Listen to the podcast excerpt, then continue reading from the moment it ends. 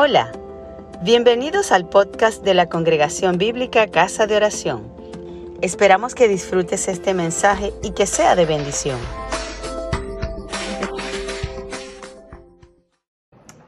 En estas épocas eh, se celebra eh, el tiempo de Navidad. Algunos lo vemos como una tradición, otros como una convicción, pero cada uno y el mundo en general sabe que por lo menos en Occidente se celebra el nacimiento de Jesús.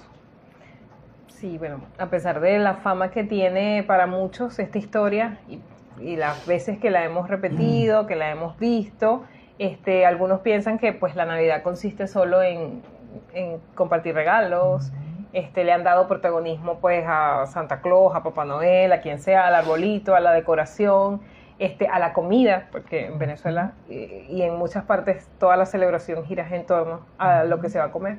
Pero nosotros sabemos este, por la palabra que la Navidad va pues mucho más allá, que no nos quedamos, eh, este, no pretendemos hoy entrar a ese detalle por completo de la Navidad, pero sí queremos este, compartir con, con la congregación y con los que nos, nos oyen o nos leen más adelante, este, que no se quedó allí en la primera Navidad, este, sino que después de que se cumpliera esa Navidad, el Señor Jesús pues tuvo un ministerio, después que él naciera, cumplió su ministerio y en el ocaso de su ministerio, ya finalizando la labor que había venido a hacer, él nos dejó una enseñanza muy importante.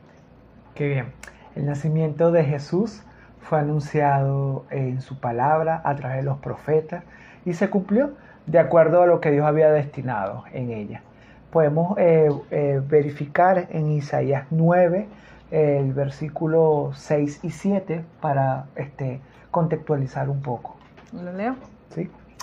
Dice Isaías capítulo 9, versículo 6, porque un niño nos es nacido, hijo nos es dado, y el principado sobre su hombro, y se llamará su nombre admirable, consejero, Dios fuerte, Padre eterno, príncipe de paz lo dilatado de su imperio y la paz no tendrán límite sobre el trono de David y sobre su reino, disponiéndolo y confirmándolo en juicio y en justicia desde ahora y para siempre. El celo de Jehová de los ejércitos hará esto.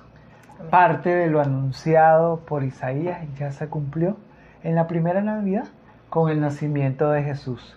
Y parte de lo que falta sucederá cuando Dios reine para siempre.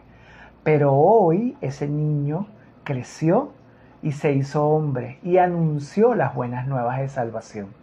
Sí, bueno, trajo libertad a los cautivos. Dio sanidad a los enfermos. Eh, también liberación a los oprimidos, justicia a los que necesitaban justicia. Y sobre todo trajo el reino de los cielos a la tierra. Así que 30 años después, el mismo que nació en ese pesebre fue adorado, que fue adorado por los pastores, aquel cuyo nacimiento fue anunciado por los profetas, seguido en detalles por los reyes de Oriente, aquel que crecía en sabiduría, en verdad, se encontró horas antes de cumplir el propósito que lo había traído a la tierra. Antes, ante esa importante decisión, vamos a leer qué sucede en esos momentos tan difíciles, en esos momentos tan cruciales, que según la palabra del Señor, en Mateo 26, del 36 al 46, el Señor Jesús eh, eh, describe y se describe una, un, un episodio muy, muy importante en medio de su vida. Mateo 26, del 36 al 46, dice, voy a leer la versión TLA y usted gustosamente puede leer las versiones que tengan a su disposición. El versículo 36 de Mateo 26 dice, después Jesús fue con sus discípulos a un lugar llamado Hexemaní y les dijo, quédense aquí mientras yo voy allí a orar. Jesús invitó a Pedro, a Santiago y a Juan para que lo acompañaran. Luego empezó a sentir una triste, una tristeza muy profunda. Y les dijo, estoy muy triste, siento que me voy a morir. Quédense aquí conmigo y no se duerman. Jesús se alejó un poco de ellos, se arrodilló hasta tocar el suelo con la frente y oró a Dios. Padre, ¿cómo deseo que me libres de este sufrimiento? Pero no será lo que yo quiera, sino lo que tú, sino lo que quieras tú. Jesús regresó a donde estaban los tres discípulos y los encontró durmiendo. Entonces le dijo a Pedro, ¿no han podido quedarse despiertos conmigo ni siquiera una hora? No se duerman, oren para que puedan resistir la prueba que se acerca. Ustedes están dispuestos a hacer lo bueno, pero no pueden hacerlo con sus propias fuerzas. Jesús se fue a orar otra vez y en su oración decía, esto está en el versículo 42, Padre, si tengo que pasar por este sufrimiento, estoy dispuesto a obedecerte.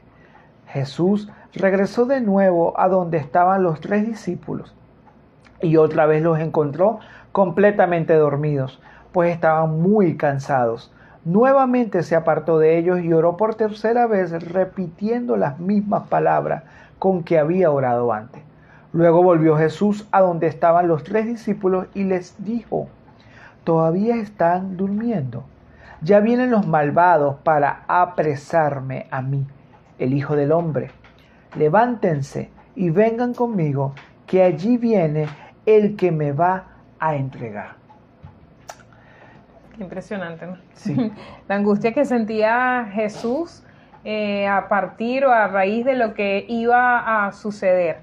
Él sabía, pues creo que fue el único, es el único que ha nacido y conociendo cuál es el propósito que tiene sobre la tierra y aunque estaba dispuesto a cumplirlo, la angustia que le producía pasar por ese momento, porque sabía lo que, lo que iba a vivir, le llevó a orar al Padre para pedirle que si era posible, pues lo librara de esa angustia, ¿no?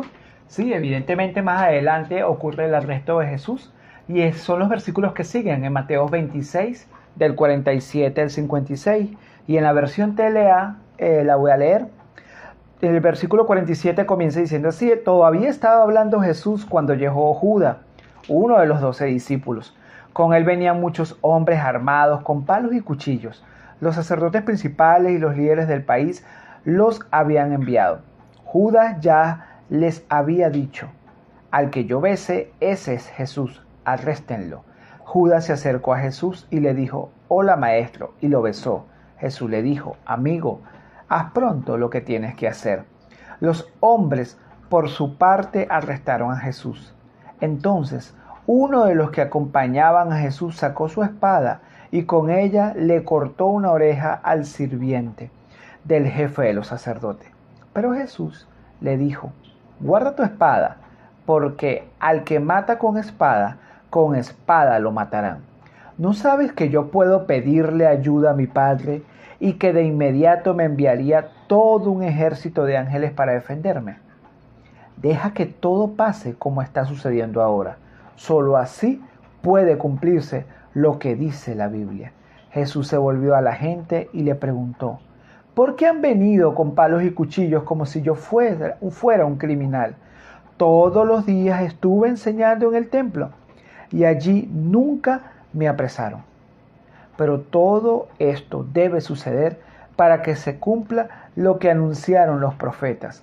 En este momento, todos los discípulos abandonaron a Jesús y huyeron. Qué interesante lo que acabamos de leer.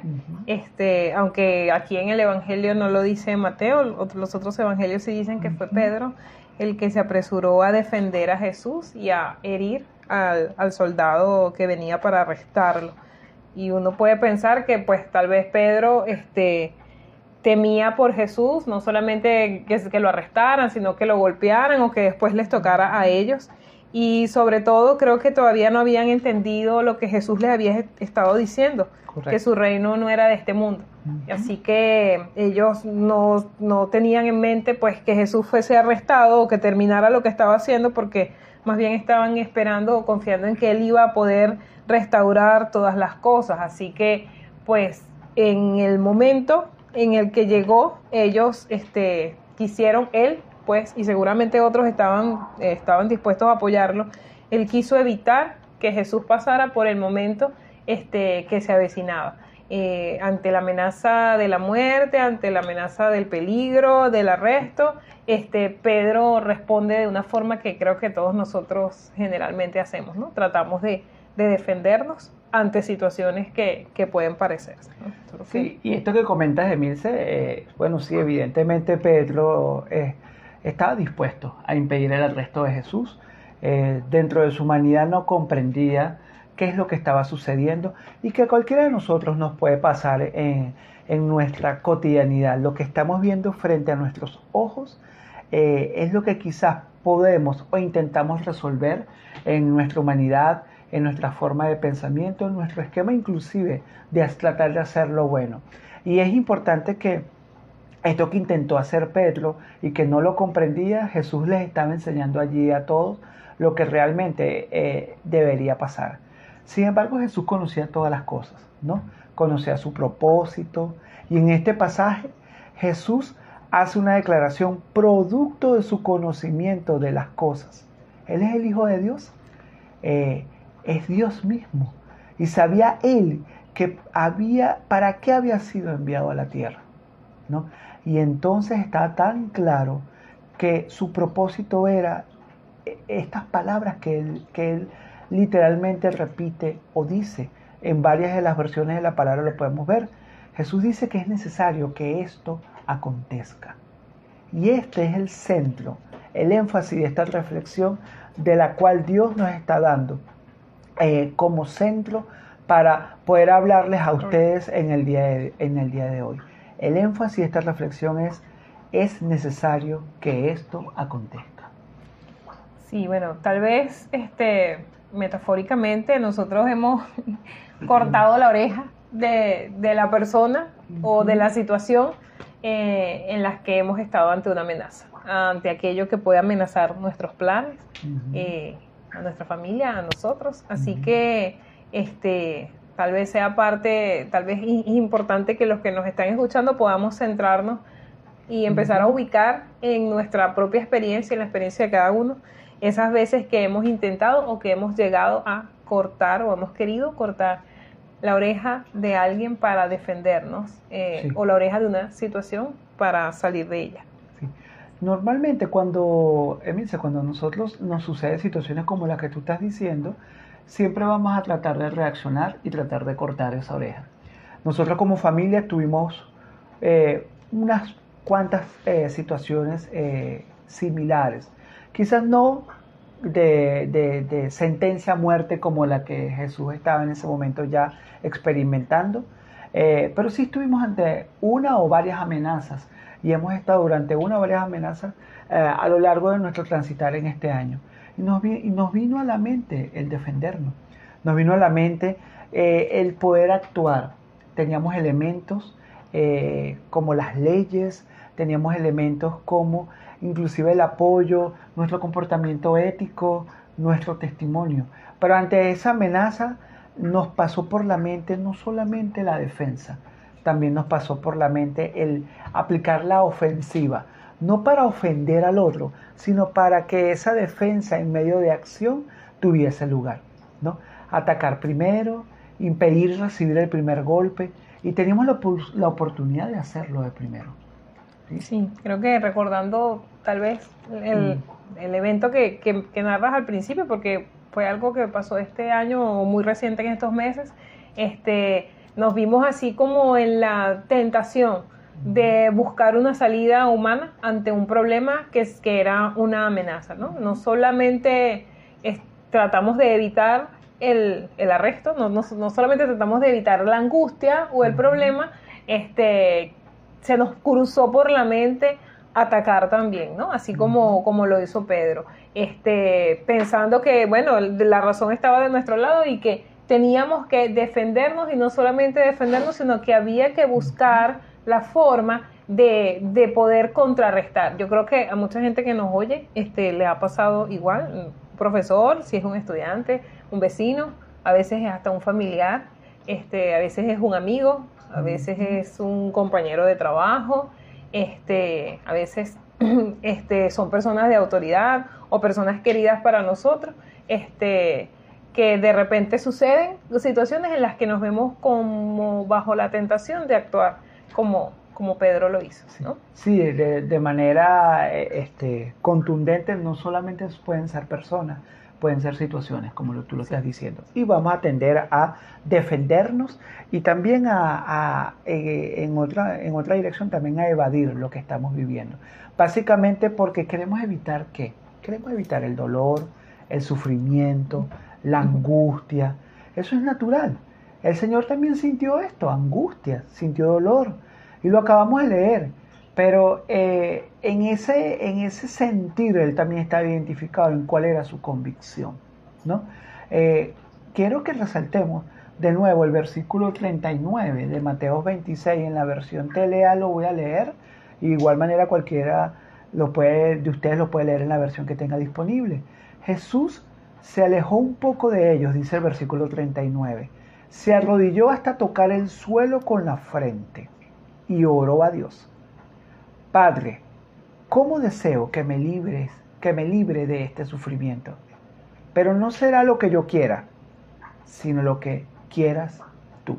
Eso es en Mateo 26, 39. ¿Qué te parece sí, eso? Bueno, lo, leímos al inicio. Este pasaje se centra la noche anterior en que Jesús este, fuera arrestado. La palabra dice que se retiró con tres de sus discípulos y, y, vemos allí las similitudes de lo que le ocurre a, estos tres discípulos a los que se llevó con situaciones con las que tal vez nosotros nos podamos sentir identificados.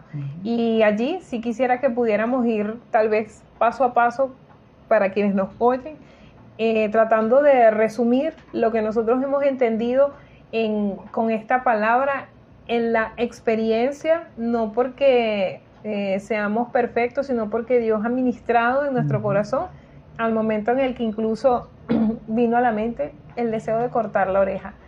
Horas antes Jesús estuvo preparándose para ello, horas antes Jesús estaba intentando este, hacer también que sus discípulos entendieran, o sus cercanos entendieran lo que venía. Jesús lo sabía, pero ellos no. Así que los invitó ¿no? a, estar, a estar con él para, para prepararse. Jesús se preparó de muchas maneras eh, y en este episodio de Mateo este, 26 lo, lo, primero que hizo fue orar al Padre.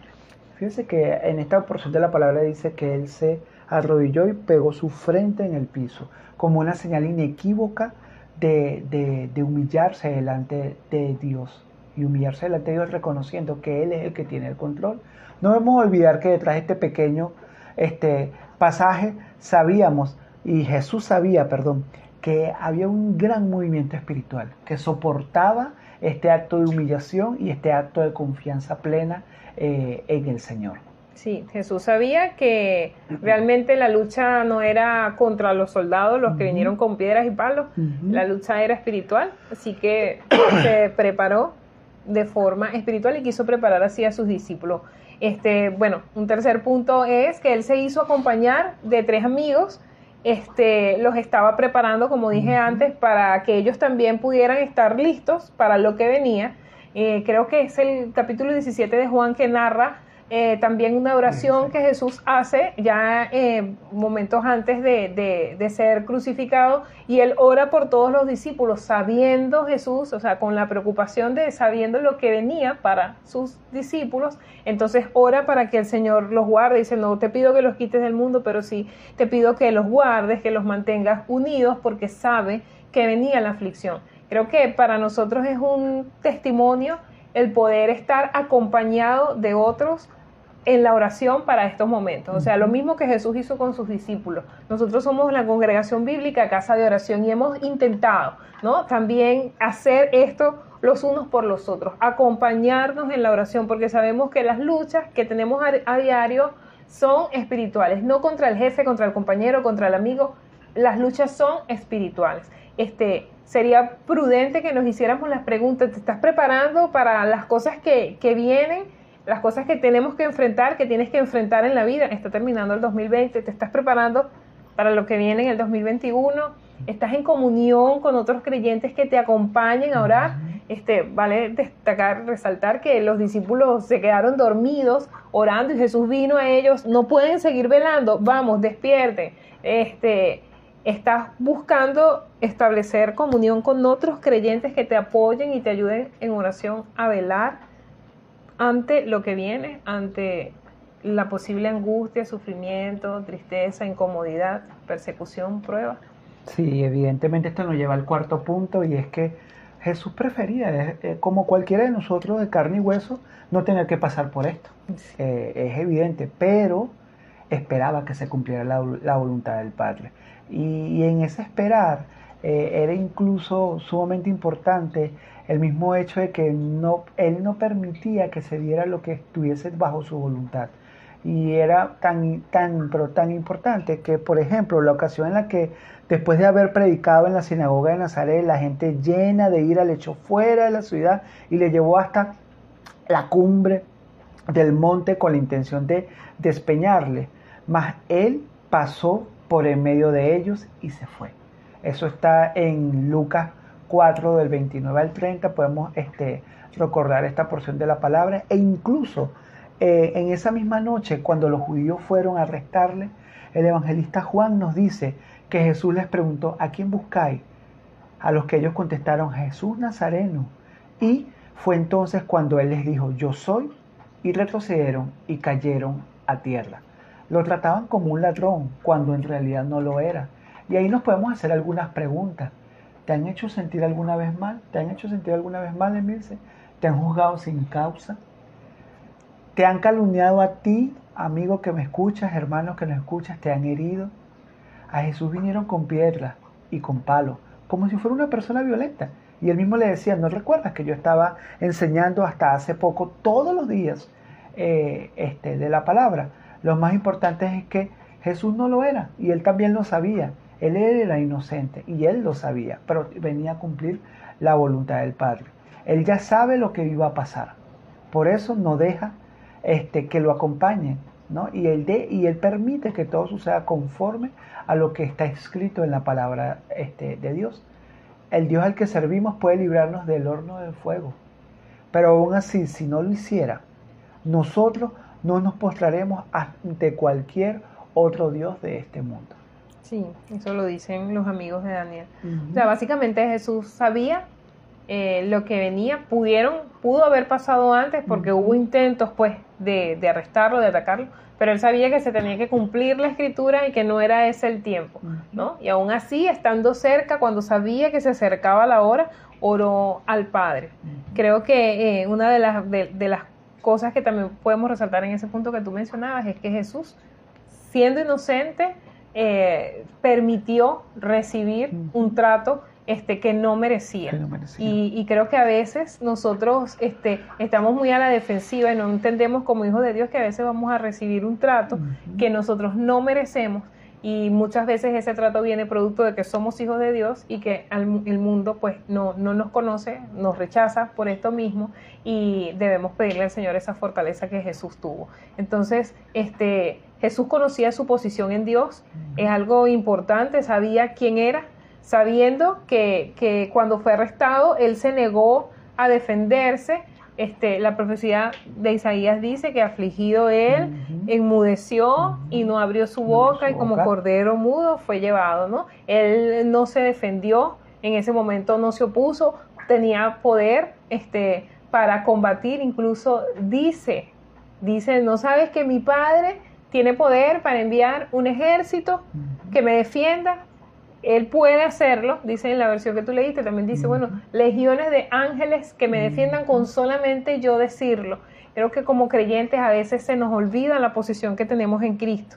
Y se nos olvida cuando estamos en medio del problema que nosotros también tenemos. Este es a la disposición nuestra también al mismo Dios que está dispuesto a protegernos y a guardarnos. Como eh, se nos olvida que nosotros también podemos clamar al Padre para que nos defienda que Él también puede mandar allí a sus ángeles y que si Él va a permitir que algo pase más allá de lo que nosotros esperamos, si Él lo va a permitir, Él, él sabe hasta dónde, ¿no? Él sabe porque está dentro de sus planes y dentro de su voluntad.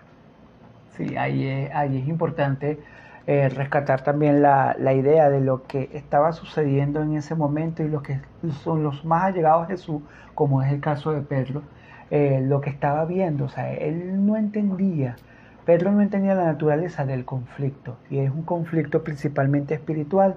Seguramente el hecho de ver a toda aquella gente llevando esas espadas, eh, le hizo perder la vista, le hizo perder el enfoque, ¿no? De que esa verdadera este, batalla era espiritual, ¿no? Y que se tenía que eh, llevar a cabo así para cumplirse lo que se, se dice eh, a través de los profetas, ¿no? A través de la palabra del Señor. Y la única forma es tomando la decisión más adecuada, que es prepararse en oración donde Él sabe que son las verdaderas armas. El Señor sabe que las verdaderas armas que tenemos es allí. Las comenzamos a librar en, medio de la oración.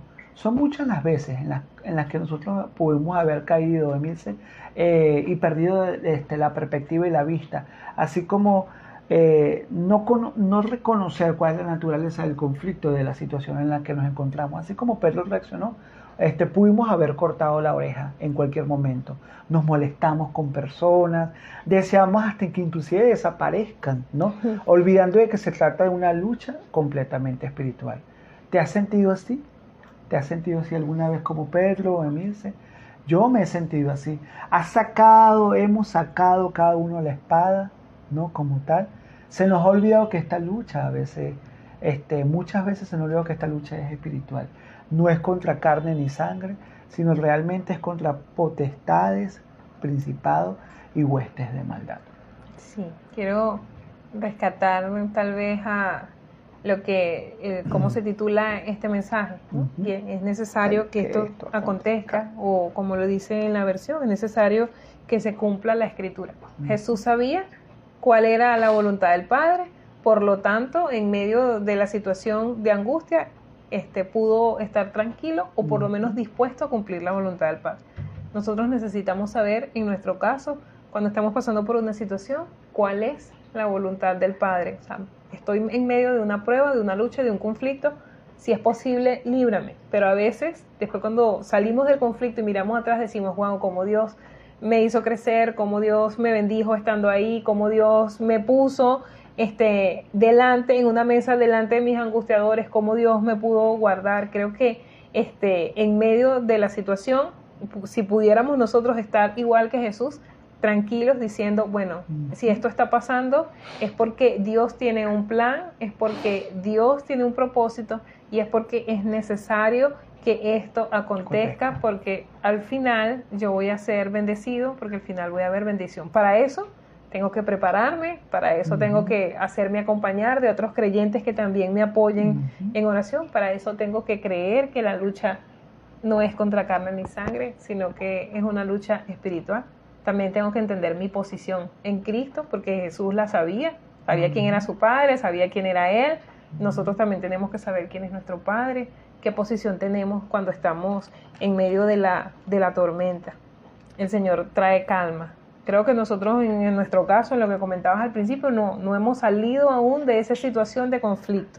Estamos aún en medio de la tormenta, pero Dios ha traído calma por entender o por hacernos entender, o por lo menos está tratando de hacernos entender que Él tiene un propósito con cada cosa y que, que es necesario que para nosotros, en nuestra vida, eso acontezca. Es necesario que eso pase. Sí, es necesario realmente que esto acontezca y ya para cerrar, este, quiero invitarte a ti eh, que nos estás escuchando, que nos estás viendo en, este momento, que reflexiones un poco a la luz de esta palabra y que reconozcas, así como cada uno de nosotros aquí también tenemos que reconocer delante del Señor, que nuestra humanidad no puede gobernar este, sobre la voluntad de Dios, que nuestra vista humana no puede realmente tomar el control sobre lo que ya Dios tiene preparado y que nuestra posición no es la que debe prevalecer, sino es la que debe prevalecer es la del Padre. Es importante que nosotros recordemos que hay este, un par de versículos de esta porción de la palabra que cada uno de nosotros debe llevarse eh, en su corazón. Uno de ellos es el versículo 42 eh, que leímos al, al principio, ¿no? De esta porción de la palabra. Estoy buscándolo de nuevo acá, que lo puedo ver un poquito más grande, ¿no? Y dice así, Jesús se fue a orar otra vez y su oración decía, Padre, si tengo que pasar por este sufrimiento, estoy dispuesto a obedecerte. Es necesario que esto realmente acontezca y te invito a ti ahora, te invito a ti, Emil, si me invito a mí, a que vengamos delante del Señor y le digamos si es necesario ¿no? que esto realmente acontezca. Bueno, yo vengo de nuevo a ti y vengo en oración para colocarte esta situación y que tú tomes el control. Gracias por escucharnos. Si te gustó, compártelo con tus amigos.